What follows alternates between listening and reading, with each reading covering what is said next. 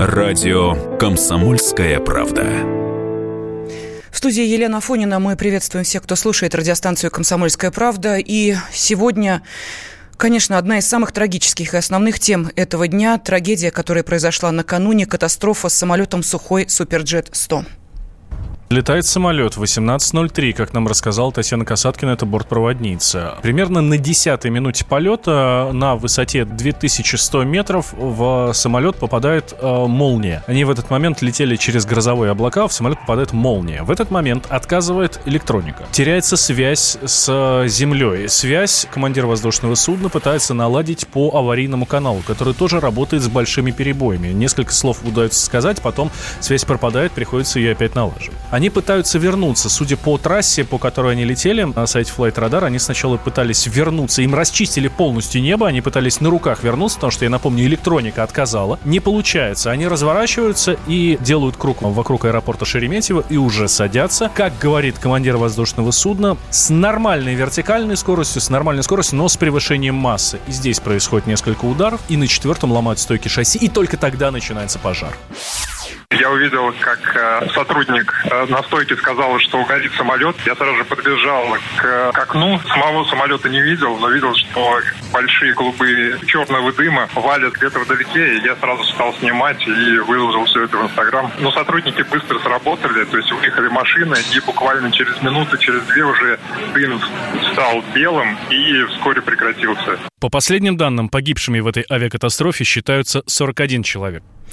Пассажиры, погибшие в результате катастрофы в аэропорту Шереметьево, были жителями 17 регионов России. Среди них жители Мурманской, Липецкой, Волгоградской, Челябинской, Белгородской, Омской, Тамбовской, Московской, Ярославской, Новосибирской областей, Хабаровского, Пермского, Краснодарского и Приморского краев, а также Республики Дагестан, Москвы и Санкт-Петербурга. Среди пассажиров был также один гражданин США. Он погиб. Посольство США подтвердило гибель своего гражданина в этой авиакатастрофе. Что стало ее причиной? Вот это, наверное, основное, чем сейчас сейчас занимаются и э, представители Следственного комитета, и специальной комиссии. Международный авиакомитет э, тоже э, проводит свое расследование. Среди версий катастрофы Недостаточная квалификация пилотов, диспетчеров и лиц, проводивших технический осмотр самолета, неисправность воздушного судна и неблагоприятные метеоусловия. Сейчас с нами на связи политик, полковник авиации Виктор Алкснис. Виктор Имонтович, здравствуйте. Добрый вечер.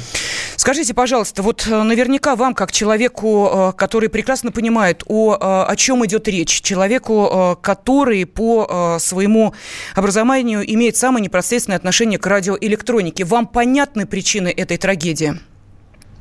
Ну, я бы предложил не делать пока окончательных выводов о причине катастрофы. Это можно будет об этом говорить только после анализа всей информации в первую очередь данных бортовых средств объективного контроля, так называемых черных ящиков. Но вот э, могу как инженер по радиоэлектронному оборудованию самолетов, 25 лет отслуживший в ВВС, могу сказать, что вот эта вот э, версия или разго разговор о том, что в самолет попала молния и после этого прекратилась радиосвязь, Э, ну, у меня, мягко говоря, вызывает некоторое недоумение. А позвольте, мы сейчас дадим нашим радиослушателям возможность услышать э, разные точки зрения как раз по тому вопросу, с которого вы и начали наше сегодняшнее общение. Разные мнения. На радио «Комсомольская правда». Могли ли погодные условия стать причиной трагедии в аэропорту Шереметьево? Об этом мы спросили экспертов. Вот что считает ведущий специалист Центра погоды ФОБОС Евгений Тишковец. На мой взгляд, метеоусловия стали основной причиной возникновения нештатной ситуации и далее приведшей таким каскадом к авиационной катастрофе. Фактическая погода в районе Шереметьево определялась теплым атмосферным фронтом, наблюдались очаги ливней и гроз с верхней границей кучево-дождевых облаков порядка 9 километров. Порывы приземного ветра достигали 15-16 метров в секунду. И, собственно говоря, скорее всего, исходя из развития ситуации, э, ну, там произошел просто молниевый разряд. Я уже слышал несколько мнений по поводу судна защищено и так далее. Да. Оно защищено от статического электричества. Ну, то есть это когда судно идет э, в слоисто-кучевых облаках и вот набирает на себя статику, да, но у него есть система защиты, которая сбрасывает эту статику. Что касается грозовых облаков, никакой защиты у воздушных судов от грозовых разрядов нет и быть не может. А вот что думает авиаэксперт, бывший конструктор ОКБ «Сухой» Вадим Лукашевич попадание молнии в самолет – это большая неприятность, но самолеты современные пассажирские на это рассчитаны. И то, что здесь, как сообщается, вырубилась вся автоматика, это, конечно, неправильно. Вообще самолет современный без автоматики посадить достаточно сложно. Именно поэтому, очевидно, и такая была жесткая посадка. Там было несколько ударов о бетонку с отскакиванием. И в последний удар, соответственно, стойки шасси пробили кессон крыла, топливный бак. И, соответственно, вот топливо начало вытекать, причем видно, что оно вытекает из справа и слева, оно просто равномерно идет под обеими консолями крыла. Соответственно, все это было подожжено, потому что тут же двигатели работают. И фактически самолет сел вот, так сказать, на лужу керосина, который из него же и вытекал. Разные мнения. На радио «Комсомольская правда». Ну а теперь э, я хочу предложить нашим радиослушателям услышать мнение нашего эксперта, э, полковника авиации, политика Виктор Алкснис с нами на связи. Виктор Иванович, вот что скажете, какое мнение из двух прозвучавших э, вам кажется в этой ситуации достоверным? Ну, мне э, достоверным кажется точка зрения представителя э, э, ОКБ Сухого, угу. то есть бывшего сотрудника. И могу сказать, что ну, вот на моей, на моей практике Э, инженером радиоэлектронного оборудования ВВС, трижды в самолет попадала молния. И ни разу эта молния не приводила ни к каким серьезным последствиям. Да, были некоторые проблемы, но они, во всяком случае, радиостанции строя не выходили. И ремонт э, самолета практически не требовался. А тут те, на современные самолеты, я могу просто сказать, что они, как известно, э, перед запуском в эксплуатацию проходят программу сертификации. И там обязательно, подчеркиваю, обязательно есть пункт проверка его молниезащищенности. И тогда возникает вопрос, если су, Суперджет получил сертификат, в том числе по э, молниезащите, молниезащищенности, то каким образом его получил, если ее нету? А я так думаю, что она все-таки есть. И разговор о том, что вот молния вывела из строя, строя радиостанции, но это неправильно. Кроме того, я могу сказать, что на самолете Суперджет 100 установлены три, я подчеркиваю, три УКВ ДЦВ радиостанции, а также имеется еще две коротковолновые радиостанции. Причем антенны УКВ ДЦВ радиостанции разнесены. Две установлены в верхней части фюзеляжа, одна в нижней. И одновременно попадание молнии в столь разнесенные антенны исключено. Поэтому вот этот вот разговор о том, что вот отказала радиосвязь, ну, для меня что-то непонятное. Тем более, что вот в последней информации там СМИ из разговоров с командиром экипажа, он э, вроде теперь уже заявляет, что вроде радиосвязь э, была, и что э, диспетчеры наземные руководили его заходом на посадку. Тогда да в чем вот... была проблема, э, Виктор Иванович? В чем она возникла в таком случае? Зачем э, нужно было возвращаться? Но это вопрос, конечно, командиру экипажа.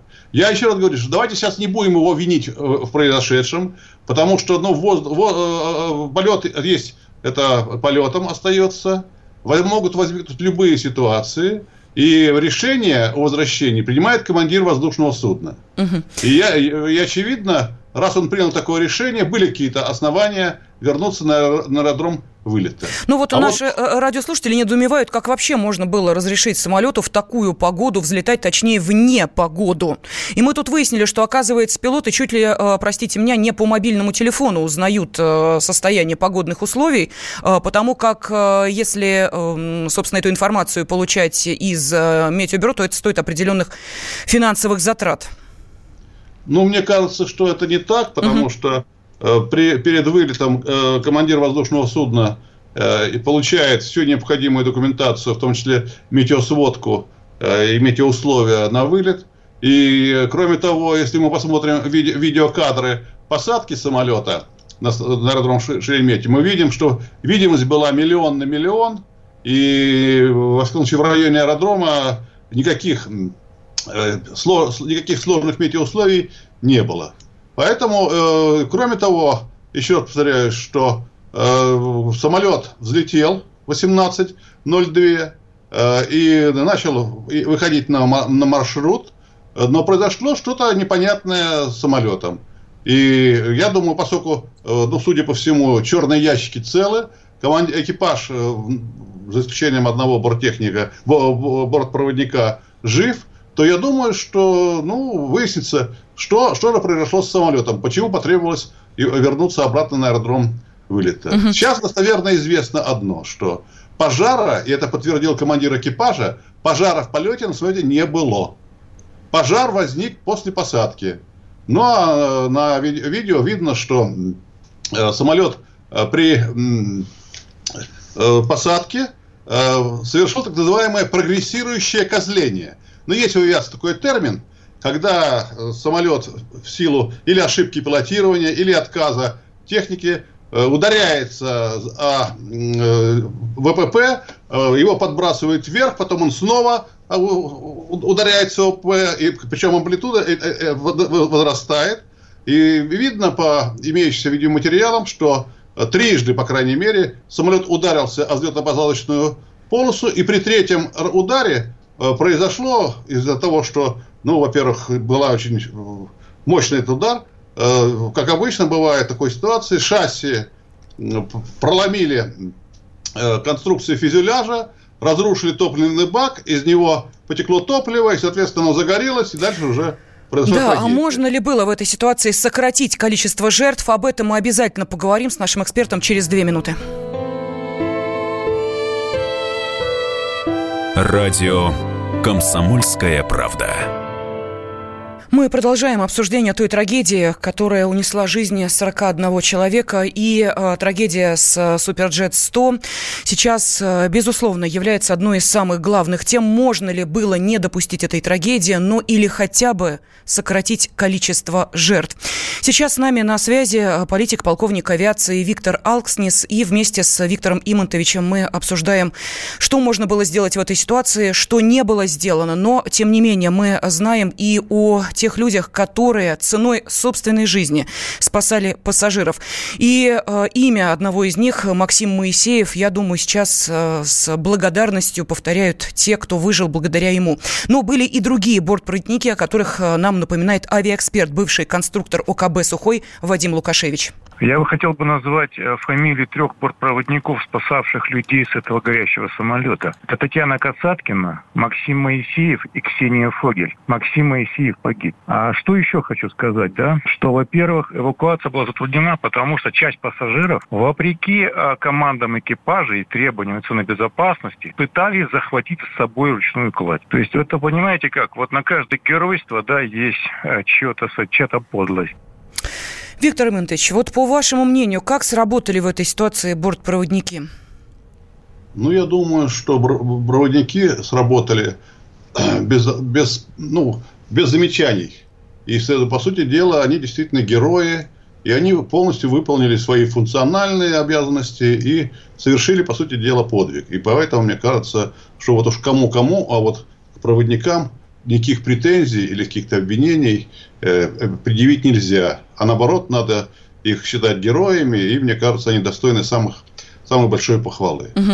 А Но... Ну, что касается, можно ли было спасти, вы знаете, сейчас много идет разной информации. Вот, например, меня очень ну, смущает та ситуация сегодня, складывающаяся гражданской авиации, что возникает, знаете, вот такая вера в автоматику, в электронику, в компьютеры, что вот как утверждают некоторые компетентные люди, например, в Аэрофлоте, той самой, в том самом Аэрофлоте, где произошла эта трагедия, якобы, подчеркиваю, якобы, год назад было запрещено выполнять полеты на суперджетах в ручном режиме.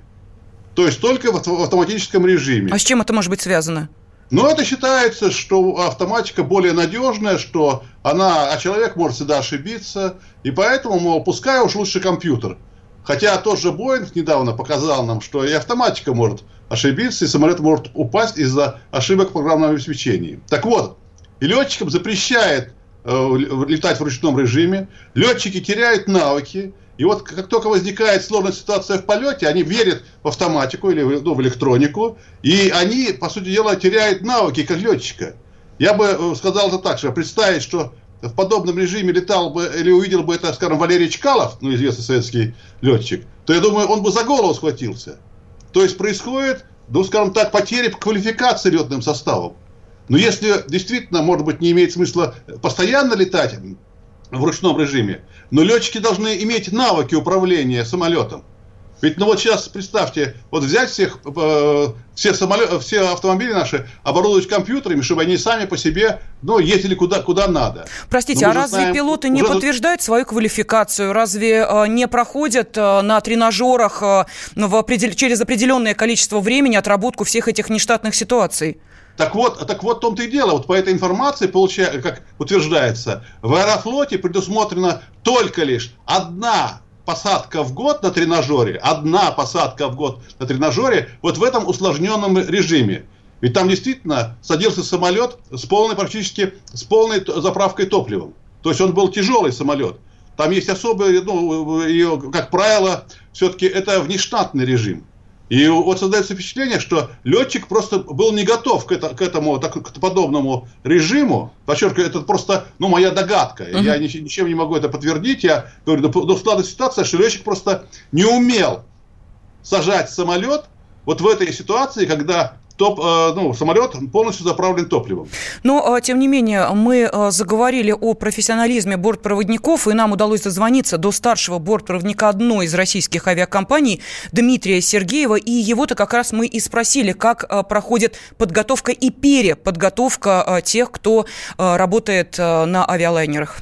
Тренажеры, в которых готовятся к таким ситуациям бортпроводники, абсолютно точно имитируют условия воздушного судна при пожаре и других таких ситуациях, прямо даже с реальным огнем. 90 секунд – это не норматив на спасение людей. Это допуск воздушного судна вообще к эксплуатации, чтобы его выпустили. Его количество аварийных выходов должно позволять, чтобы полный салон мог эвакуироваться из него в течение 90 секунд, даже не используя половину количества дверей. Бортпроводники кричат команды при эвакуации «Оставить оставить все на выход, прыгайте, съезжайте, убегайте. То есть это обязательное условие эвакуации. Но экипаж действовал, по моему мнению, полностью профессионально. Наш коллега, вот Максим Моисеев, спасая людей, к сожалению, не смог выбраться сам. И приношу глубокие соболезнования всем близким и родным пострадавших в этой трагедии. И я никоим образом не сомневаюсь в правильности действий бортпроводников и летного экипажа.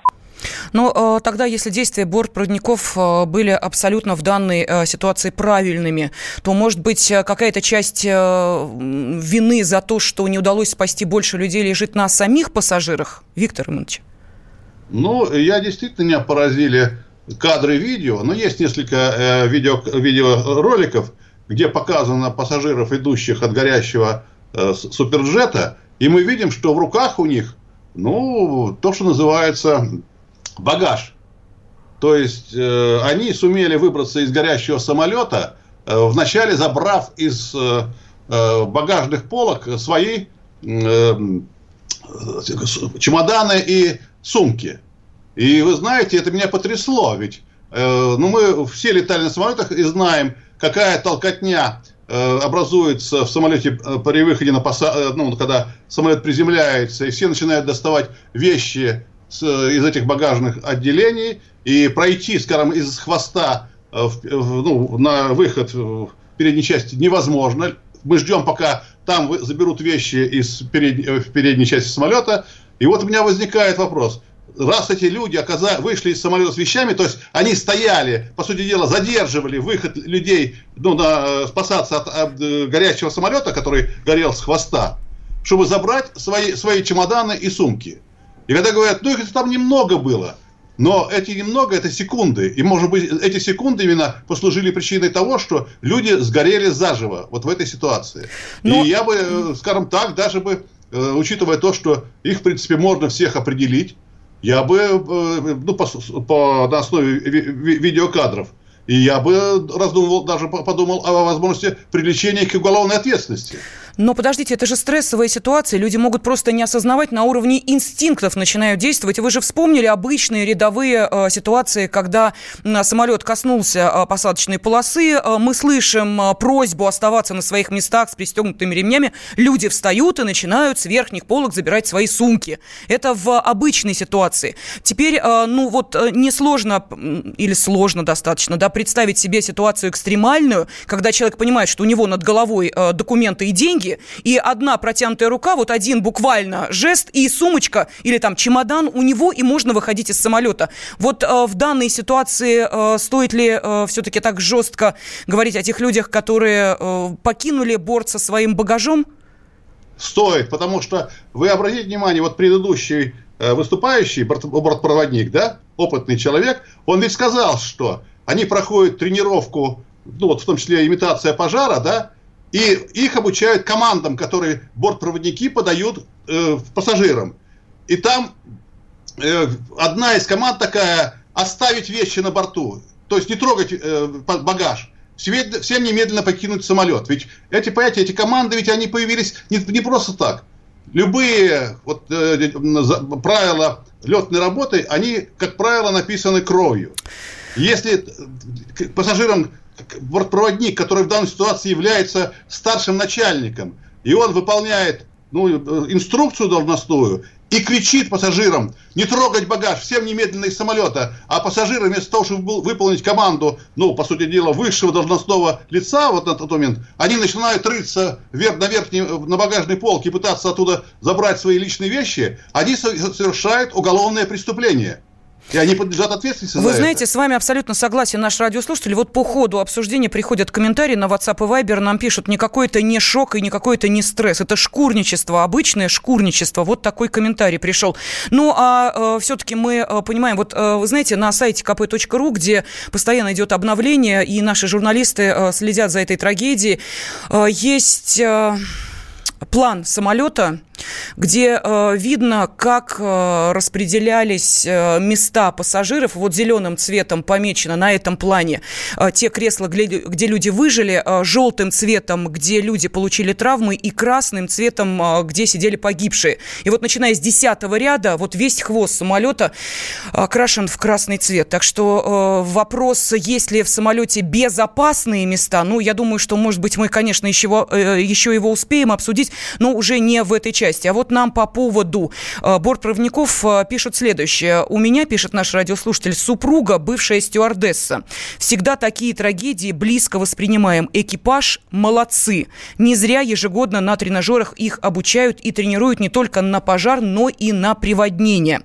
Другой наш радиослушатель из Перми, Александр, написал, что э, после вот такого случая, после такой трагедии, надо предусмотреть блокировку багажных отсеков в самолете до до полной их посадки. Ну вот э, и такое предложение э, есть. Ну, кто-то пишет о том, что большинство людей, задыхаясь в дыму, теряют сознание. Некоторым достаточно двух-трех вздохов ядовитым дымом. И обычный противогаз от дыма не спасение. Мы продолжим буквально через несколько минут. Радио «Комсомольская правда». Трагедия, которая унесла жизни 41 человека, э, сейчас э, Обстоятельства произошедшего э, выясняют и исследователи, и эксперты, и Международный авиационный комитет тоже создал свою комиссию, которая расследует то, что произошло накануне. Мы же пытаемся понять, можно ли было эту трагедию предотвратить и можно ли было уменьшить количество а, жертв, потому что действительно то, как вели себя люди в одной из частей самолета, которая а, не горела на момент столкновения с землей, на момент этого ЧП, вызывает сейчас гнев у наших радиослушателей и говорят о том, что люди думали доставая сумки и чемоданы о себе, им плевать, э, что кто-то сгорит, скорблю, но таких людей никогда не пойму. Вот такие комментарии. Почему э, хвост не прошел первым? Потому что первая половина уже стояла и мешала проходу, спрашивает другой наш радиослушатель. Но э, сейчас я напомню, мы обсуждаем обстоятельства трагедии с политиком, полковником авиации Виктором Алкснисом. И, в частности, те вопросы, которые задают и наши радиослушатели, прозвучали и от авиационного журналиста Алексея Пивовара Пивоварова, который задал эти вопросы в своем видеоблоге. Три очень важных, на мой взгляд, момента. Первое. Уже появилось много комментариев, что во всем виноват сам Суперджет, что это сырой самолет, недоделанный самолет, что к нему масса претензий была и в прошлом. Это правда. К самолету есть вопросы, мягко говоря. Но к данной катастрофе они не имеют никакого отношения. Поверьте, друзья, какой бы вы самолет с такой силой не приложили, а полосу Боинг, Airbus, неважно, он бы точно так же загорелся с высокой степенью вероятности. Второе. Многие мои друзья в Фейсбуке призывают чуть ли не линчевать пассажиров, которые сбегали по эвакуационным трапам и тащили э, на себе багаж. Вы же понимаете, что люди не отдают себе отчет в том, что делают. Ими движет инстинкт. Инстинкт схватить свое и бежать – это один из наших базовых инстинктов. Поместите себя в ситуацию горящего самолета, а не дивана, где вы это спокойно сидите и пишете. И третье, намного более важное. Первая пожарная машина, это хорошо видно на видео, прибыла к горящему самолету более чем через минуту. Он уже вовсю пылал и вовсю уже шла эвакуация. Почему не раньше, если о том, что аварийная посадка была известна заранее? Не ожидали таких последствий от посадки с э, отказавшей радиосвязью? Еще были какие-то причины? Неизвестно. Но на этот вопрос мы тоже должны получить ответ вместе с итогами расследования самого авиапроисшествия. Потому что когда самолет горит, каждая секунда промедления может унести чью-то жизнь. Надеюсь, результаты расследования не заставят себя ждать, учитывая, что и черные ящики уже найдены, и оба пилота э, выжили и дают показания. И надеюсь, мы получим ответы на все эти неудобные вопросы, а не только список виноватых. Мы слышали э, эти вопросы от авиационного журналиста э, Алексея Пивоварова, а теперь давайте попытаемся на них ответить здесь в эфире радиостанции «Комсомольская правда» с помощью нашего эксперта. На связи с нами Виктор Алкснис. Виктор Иванович, давайте с первого вопроса. Действительно ли сухой суперджет плохой самолет? К горькому сожалению, это действительно так. И те претензии, которые к нему на, на протяжении ну, ряда лет, ну, практически с самого начала его создания предъявлялись, и то, что сегодня от суперджета отказываются практически все инозаказчики, это говорит о том, что, да и претензии со стороны отечественных авиакомпаний э, очень большие по его надежности, по запасным частям, по эксплу... высоким эксплуатационным расходам. Это говорят, что э, это все подтверждает то, что это не совсем, ну, не, отнюдь не является э, вершиной э, авиационной техники или авиационной мысли, и что к нему очень много претензий. Всего, и это э, свидетельство того, я вот назвал, катастрофического положения, в котором сегодня находится наша авиационная промышленность.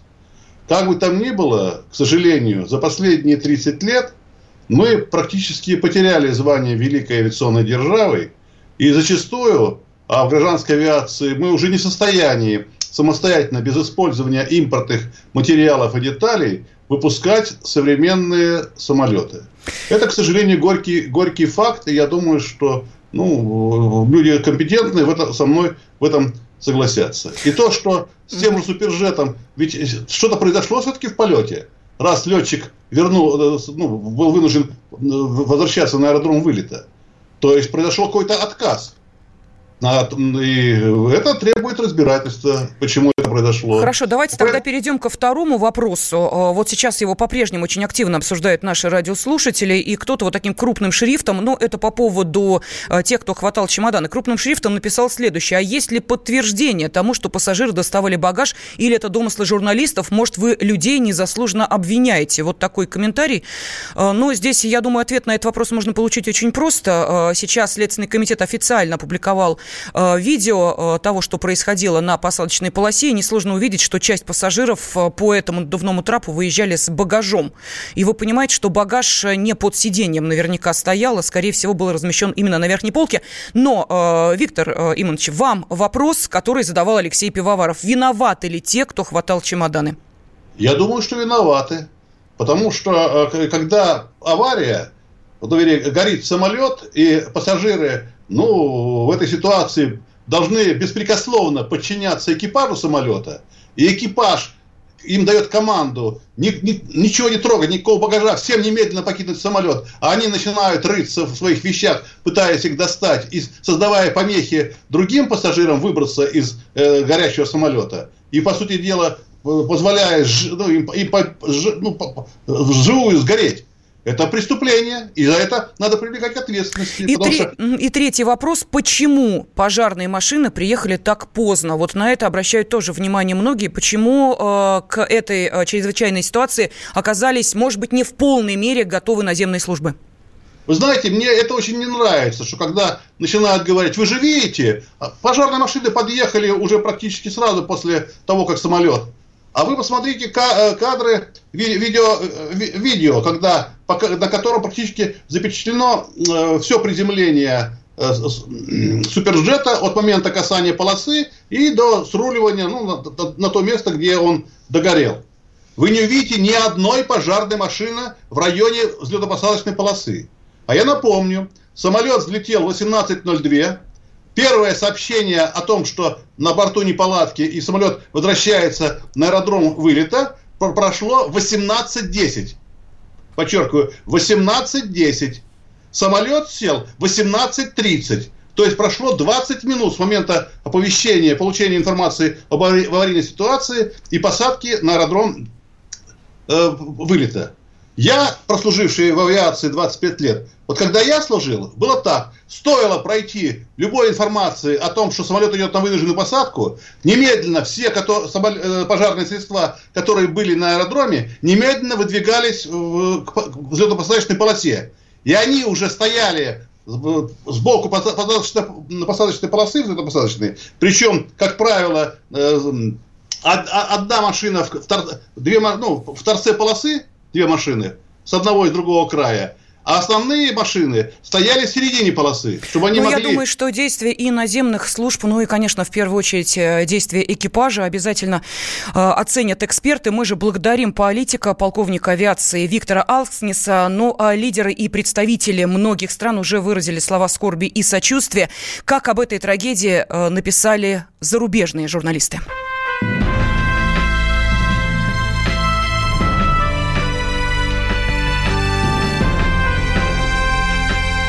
Радио «Комсомольская правда».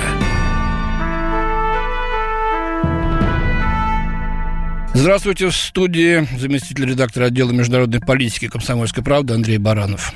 Зарубежные СМИ освещают трагедию Шереметьево. Пока что преимущественно только передают последние новости о катастрофе и описывают произошедшее. Все оценки, анализ еще впереди, но кое-что мы уже смогли собрать. Телеканал CNN США пишет, что шокирующее видео показывало самолет, который приближался к взлетно-посадочной полосе, ударился о землю, дернулся вверх, снова ударился и оказался объят пламенем. Канал сообщает, что посольство Соединенных Штатов в Москве подтвердило гибель в, авиакатастрофе американского гражданина Джереми Хинтона Брукса. Он летел из Лос-Анджелеса со стыковочным рейсом в Москве на Мурманск. Членам его семьи оказывают консульские услуги при содействии российских властей, сообщает посольство Соединенных Штатов. Daily Mail британская пишет, что выживший в московском кошмаре пассажир стал причиной негодования, когда выходил из аэропорта с вынесенным из горящего самолета рюкзаком. Дмитрий Хлебушкин потребовал компенсацию и пожаловался на отношение персонала аэрофлота, пока родственники 41 погибшего оплакивали жертв. Россиянин с излишним весом вызвал гнев после рассказов пассажиров о том, что они не могли выйти из-за тех, кто спасал ручную кладь. Согласно сообщениям из России, только трое пассажиров, сидевших за этим Хлебушкиным, на месте 10С выжили в этом аду. Агентство «Франс Пресс» пишет, что безопасность национальной авиации была как шахматная доска, и последний ужас рассматривается как большой подрыв и без того борющегося за выживание авиационной промышленности. Сухой Суперджет-100 был первым гражданским самолетом, спроектированным постсоветской России. В 2011 году он был предметом национальной гордости и проектом Путина. Но в последние годы сообщалось о множестве технических проблем у самолета, и Россия пыталась убедить иностранных перевозчиков приобрести его. Британская The Telegraph пишет, что в 20 веке катастрофы в Советском Союзе происходили, к сожалению, часто. Вызваны они были зачастую комбинацией погодных условий, относительно примитивным авиастроением по сравнению с западными стандартами, иногда неудачным принятием решений со стороны пилотов. Российский климат более экстремальный, чем в какой-либо другой стране. Полеты продолжаются круглый год, и к вызовам добавляются жесткая зима и летний шторм. Худший пример ошибки пилота – катастрофа рейса аэрофлота Москва-Гонконг в 1994 году, когда капитан аэробуса 310 разрешил 16-летнему сыну сесть на свое место. Другие потери связаны предположительно с терроризмом. Национальный перевозчик Аэрофлота и его конкурент S7 Airlines, высокоуважаемые авиакомпании в России, используют в основном Боинги, аэробусы, но также и самолеты отечественного производства. Радио «Комсомольская правда». Среди э, версий катастрофы самолета «Сухой Суперджет-100» в Шереметьеве Следственный комитет называет недостаточную квалификацию пилотов, диспетчеров и лиц, проводивших технический осмотр самолета, неисправность воздушного судна, неблагоприятные метеоусловия. Для изучения изъяты речевой, параметрические бортовые самописцы, аудиозаписи переговоров с диспетчерской службой, записи с камер видеонаблюдения, отобраны образцы топлива из баков самолета и заправочной станции. Создана специальная комиссия. Свое расследование проводят и Международный авиационный комитет, и Следственный комитет нашей страны. Так что э, надеемся, что в ближайшее время мы получим ответы на многие вопросы, которые сегодня задаем.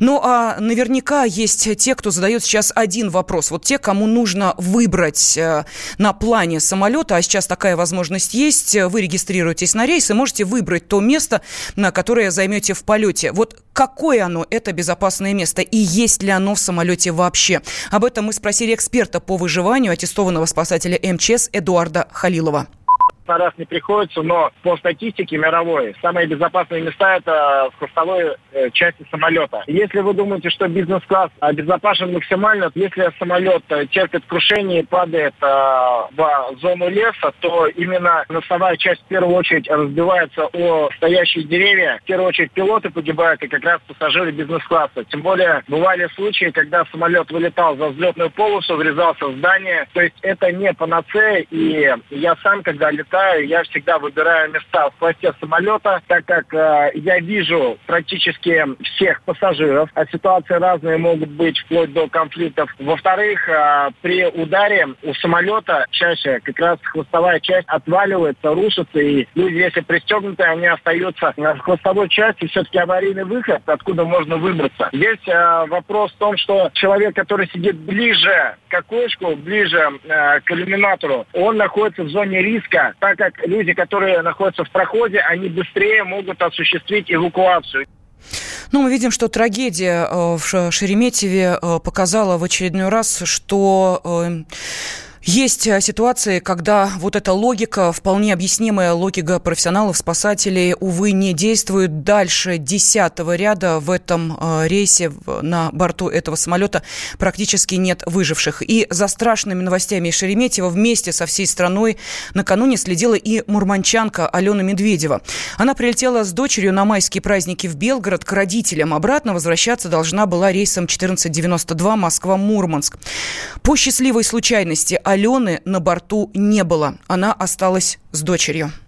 Почему-то я еще, когда взяла билет на 5 число, я еще почему-то тогда знала, что я не полечу почему-то 5 числа. Даже не знаю, почему такое у меня было чувство. И потом так еще поменялись обстоятельства, что эти три дня, которые разрывают праздники, мне мой руководитель дал как отпуск, и я еще решила остаться здесь, в Белгороде. Каждый год я отвожу ребенка родителям в Белгород, как раз на майские праздники. И вот так получилось. Когда Алена узнала, что произошло с ее рейсом, она долго не могла прийти в себя. Это радостью точно не назовешь. Это какая-то такая вот пустота, облегчение, наверное, и радость от того, какая-то такая вот именно, когда смотришь на ребенка, понимаешь, что ты, в принципе, еще можешь его видеть. Потому что там же получается так, что Аэрофлот, он же дает места рассадки за какое-то время. То есть ты уже не регистрируешься, как раньше, онлайн, тебе даются места. И вот у меня при вот, э, вот этой вот рассадке, потому что за какое-то время я уже смотрела, у меня была регистрация, как раз это был тоже конец самолета. И я так понимаю, что спаслись только те, которые сидели в первой части этого самолета. Это, конечно, ну, я не знаю, это ужас, кошмар и очень страшно. Мне теперь лететь 9 числа, возвращаться домой с теми же рейсами. Все-таки надеюсь, что снаряд в одну воронку дважды все-таки не падает, но после этого случае, конечно, буду внимательнее относиться к тому, по крайней мере, какой борт будет лететь. Это история счастливого спасения, но есть и история трагедии целой семьи. Ксения Новикова, жительница Мурманска. Из Москвы вечером 5 мая к ней должны были прилететь муж и 12-летняя дочь. По роковой случайности они сидели как раз в хвостовой части суперджета. Выбраться из горящего самолета семья Новиковых не смогла. Для Ксении эта трагедия стала вторым ударом. Всего полгода назад ее племянница погибла во время теракта в Керченском политехе. Тогда, в октябре 2018-го, Ксения полетела в Крым на похороны близкой родственницы. Сегодня Ксения приземлилась в Москве для опознания погибших мужа и дочери. Ничего не знаю. Иду на опознание. Какими были? Замечательный врач был. Можете у коллег спросить. Или у пациентов тысяч, которых он вылечил. Дочка 12 лет, школу закончила. Была отличница всю жизнь. Занималась спортом, успехи имела в плавании. Имеет второй взрослый разряд по плаванию. Везде была чемпионка, красавица, умница. Самые светлые люди, которых теперь со мной рядом нет. Оперативно я узнала, когда он начал гореть. Поэтому. А потом уже я стала всех вызванивать и приехала в аэропорт. Да, мы в теракте в Керчи потеряли племянницу. Это дочка моей сестры. Ну как я могу быть не близко? Я летала на похороны всей нашей семьи. И была там вместе. Сестра поддерживала. И теперь это все коснулось и меня, и моей семьи. Это, наверное, был урок. Не знаю, что еще можно сказать. 40 пассажиров погибли и один член экипажа, бортпроводник рейса 1492 Максим Моисеев. Он находился с пассажирами в задней части самолета, там, откуда и начал распространяться огонь. И пока коллеги помогали людям спуститься по надувному трапу через переднюю дверь, Максим пытался открыть еще один выход. У него не получилось. Он начал помогать пассажирам покидать горящий самолет. И до последнего бортпроводник не выходил из самолета. Максим Моисеев погиб. Его друг Дмитрий Черныш уверен, что Максим и не пытался спастись. Он сам по себе вообще был как бы из того типа людей, которые а, преданы тому, что они делают, чего бы им это ни стоило, потому что они как бы это дело выбрали сами. И знаете, у него вот всегда чувствовалась вот эта военная закалка. Он учился до летной школы, он учился в кадетском училище. В процессе обучения он э, и летал на самолетах, и с парашюта прыгал. Мы, правда, были с ним в разных сменах, вот, на летной практике, но... То есть это у него как бы с самого детства был заложен. Он, э, да, как-то совмещал а, обучение с э, этой работой а, бортпроводника. Удивительно, конечно, но вот как-то получалось. Ну и в перспективе я знаю, что он хотел далее переучиться на уже пилота после окончания вот этой академии московской. И я почти уверен, что он осознавал происходящее, и он не думал о себе, он думал, как бы сделать так, чтобы те люди, которые были на борту, чтобы они смогли вернуться домой. Я, конечно, очень горд тем, что мне посчастливилось сидеть с таким человеком за одной партой. 41 жизнь унесла эта трагедия, и сегодня вся страна скорбит вместе с близкими погибших и желает скорейшего выздоровления тем, кто пострадал в этой трагедии.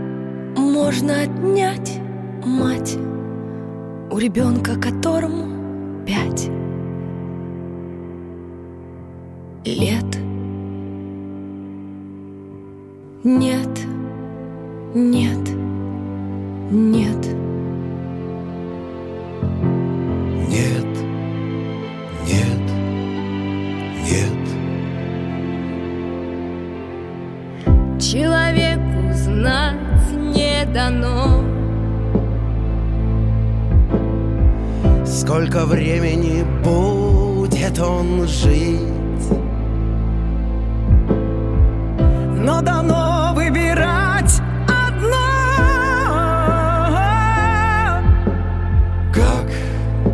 Ему с этим временем быть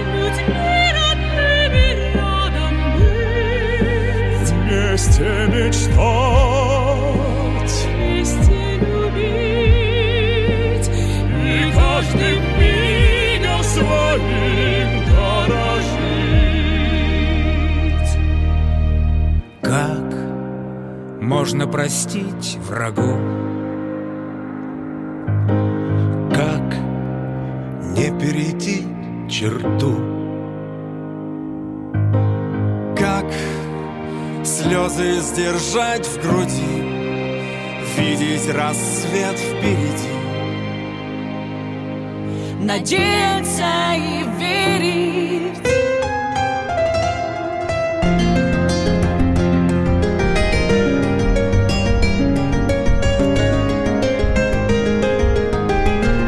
Весна. На радио «Комсомольская правда».